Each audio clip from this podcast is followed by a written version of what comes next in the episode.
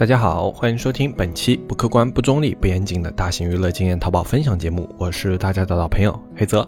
那么这一期节目呢，我们还是先抽出我们上一期的幸运听众。那么上一期中奖的听友一共有七名，第一位是听友 ID 苏森，你好；第二位是听友 ID 抖腿治疗组主任；第三位是听友 ID 之优杠零欧，还不知道是欧零；第四位是听友 ID。七洞天，第五位是听友 ID 幸福奋斗六六六，第六位是听友 ID T H E S E A 杠 T 七，第七位是听友 ID 再减一斤。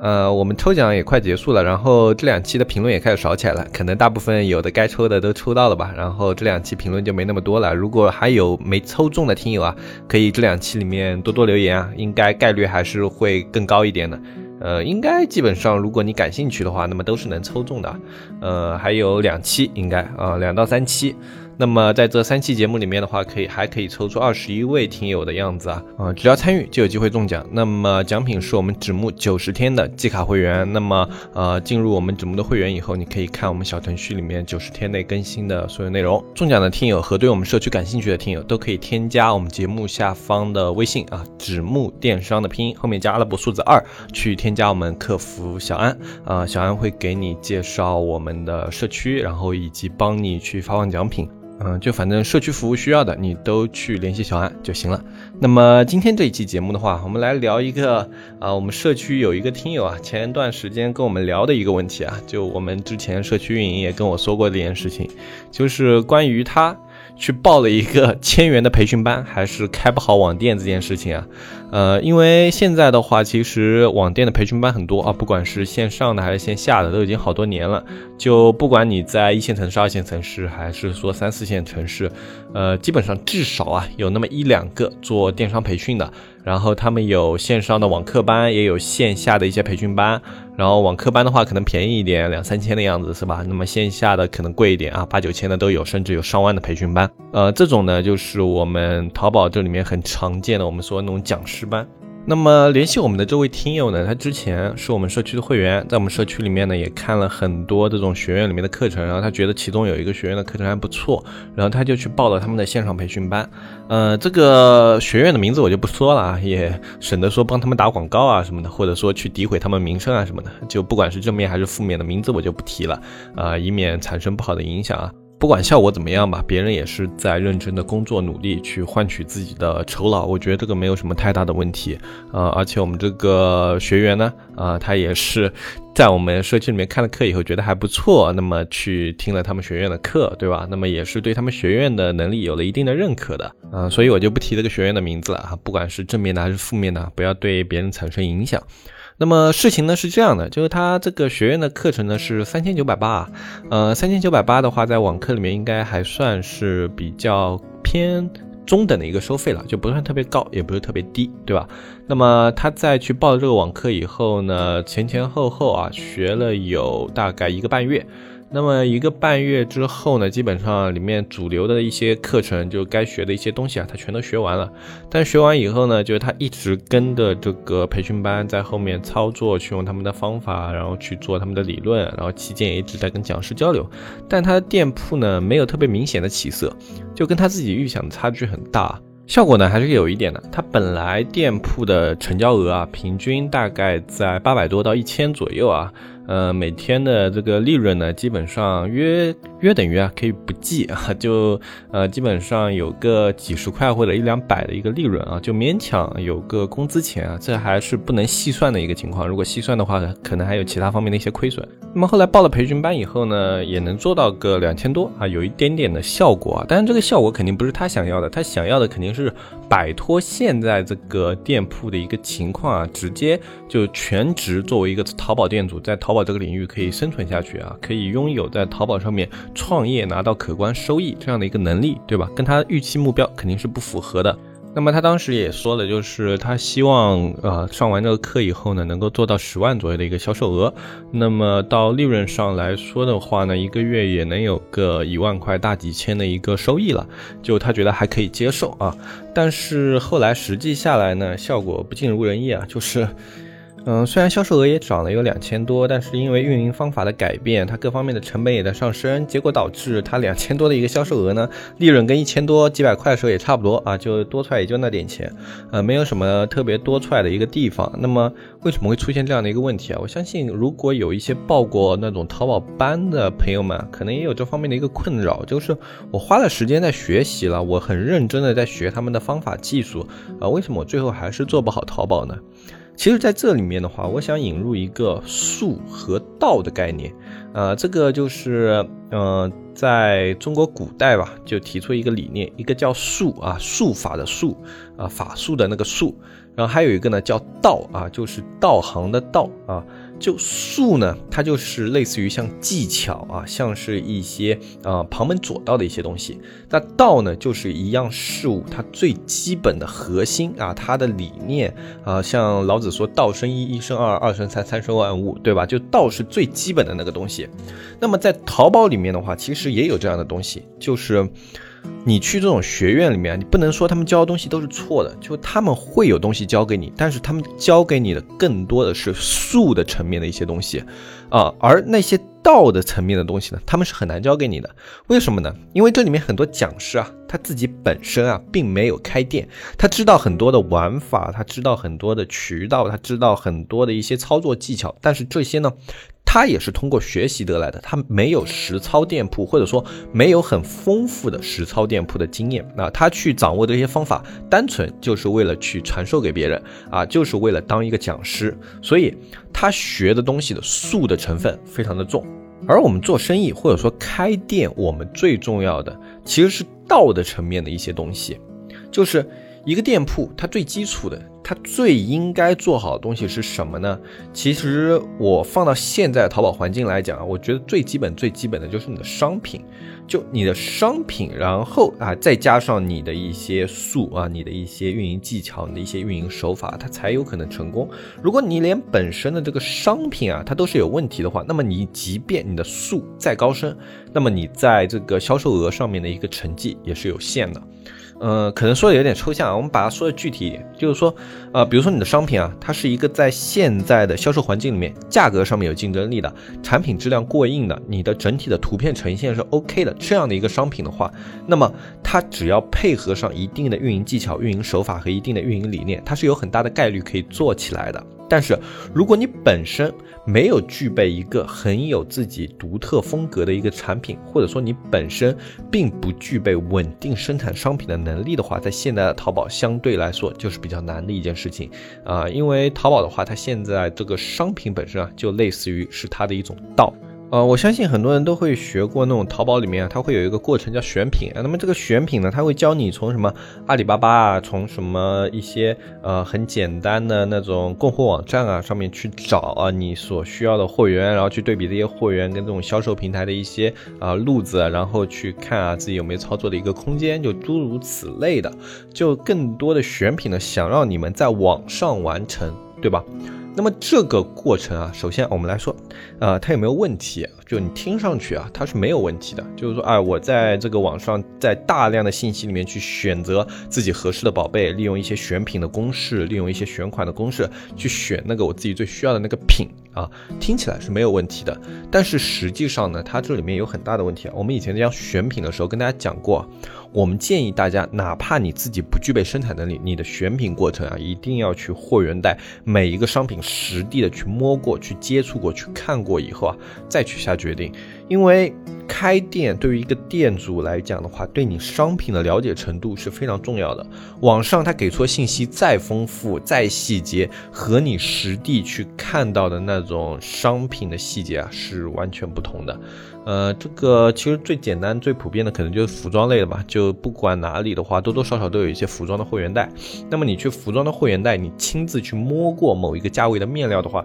你对每一个价位它在面料上的表现，你会非常的清楚。就是，呃。你从早到晚，你从这些档口第一家店摸摸到呃这个档口尾的那一家店啊，都不用把整个档口摸完的，只要档口的一条街就行了，够你摸个半天了。你在摸完这一条街的面料之后，你就会发现，哎，接下来你去摸一个面料，你不用问老板价格，你心里大概有数，这个衣服大概在多少钱。这就是去了解商品的一个重要性，这对于一个卖家来说是特别重要的。就像我的话，我其实。呃，平时的话，在呃整个运营里面，我现在参与的这个度啊，已经没有那么高了。但是在生产上，然后包括在一些选款上，然后这个材料的一些呃就是更换上啊，我都是这一点还是要亲力亲为的。因为这个商品的把控，它是一家店铺啊很基础的一个点。我们不能说你这个商品选的好，你这个店铺就一定成功；也不能说你这个商品选的差了，它就一定会失败。但是你在这个选款过程中对商品的了解，可以让你更从容的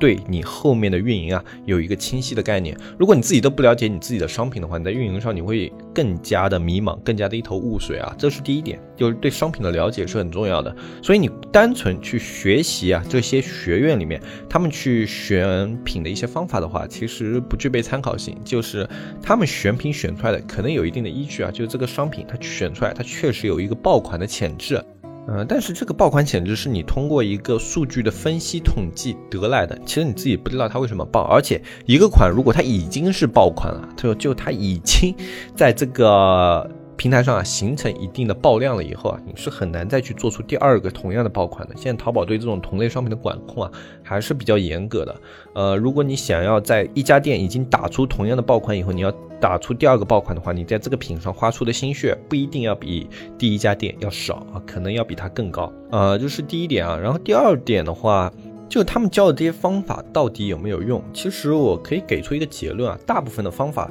它是有用的。但是你不能就是按部就班的一步一步的去按照他的方法做，比如说他去优化 SEO 的一些方法，哎，我觉得确实还是不错的。我自己也看过很多 SEO 的优化方法，但是如果你只是按部就班的按照他的方法做的话，你是很难成功的，因为你每一个店铺你自己的资金量啊，你自己自身的店铺实力啊是不一样的。然后如果你按部就班的按照这些学院里面的方法去做呢，你最后除非就是你跟他所说的那种模拟环境啊，就就他那种模拟。底盘特别的接近，就比如说你的资金量大概也是这些，然后你想要打的一个蓝海词，或者说你想要打的一个主打的这种呃词的区域呢，跟它规划的也是一样的，那么可能你可以啊有概率成功的。但是如果你本身啊资金量跟它不同，然后呃你在打的一个过程中呢，你可能就是竞争的市场环境也跟它不一样，因为不可能大家都操作同一个品的，对吧？呃，你哪怕学了他的方法，他讲了一个案例，但是你最后在操作的时候，你选的款肯。肯定也是你自己类目的款，你手上货源的那个款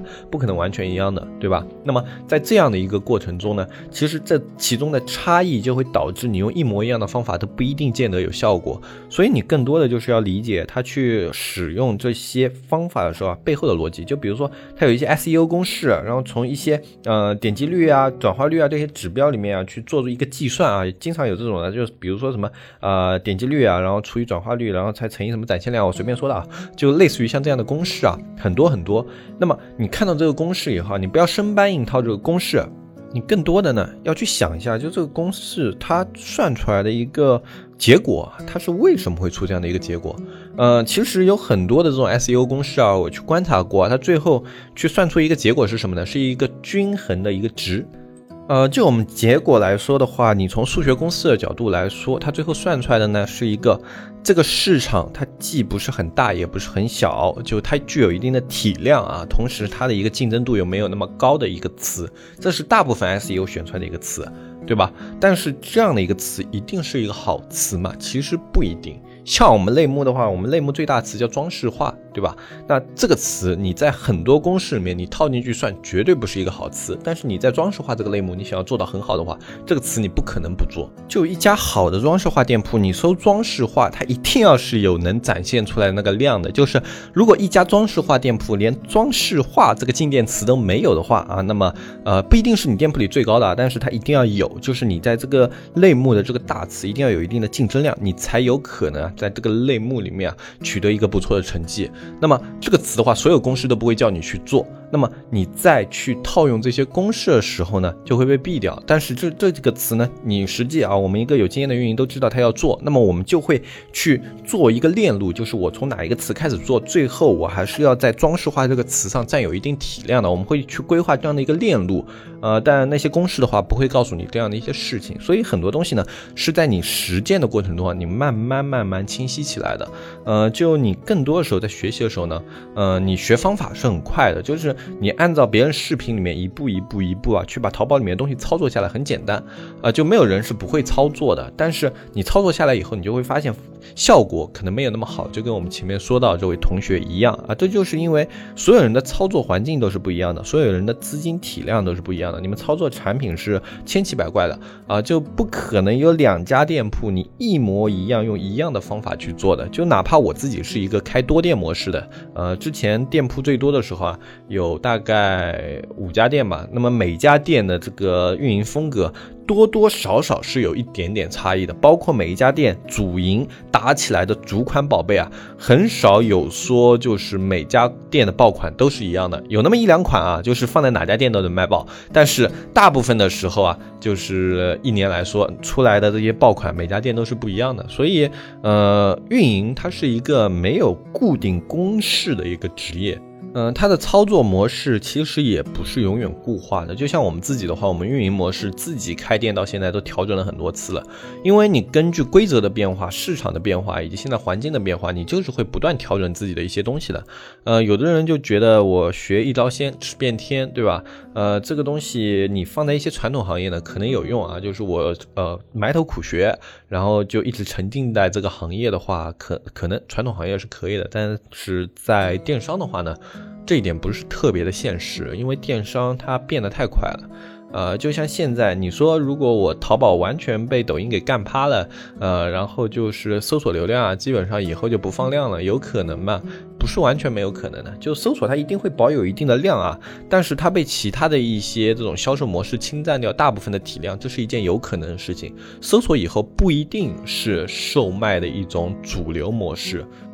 像我自己的话，现在一年在淘宝里面搜东西的次数已经越来越少了，除非我某一样东西我特别精准，并且着急的要用的时候，可能会搜一下。因为其实你平时大部分时候啊，你的一些消费已经在活动的时候啊，或者说在一些直播间里面，你已经消费掉了，你就不可能再去搜这样宝贝了。你家里囤了二十箱餐巾纸了，你还会去搜餐巾纸买回家吗？就不会了，对吧？呃，这就是以后的这种消费革新的一个路线。嗯，这里也只是打个比方，就是在电商这个领域的话，你积累经验是非常非常重要的一件事情。然后同时的话，就是更多的你要去思考一些操作它更本质的那个根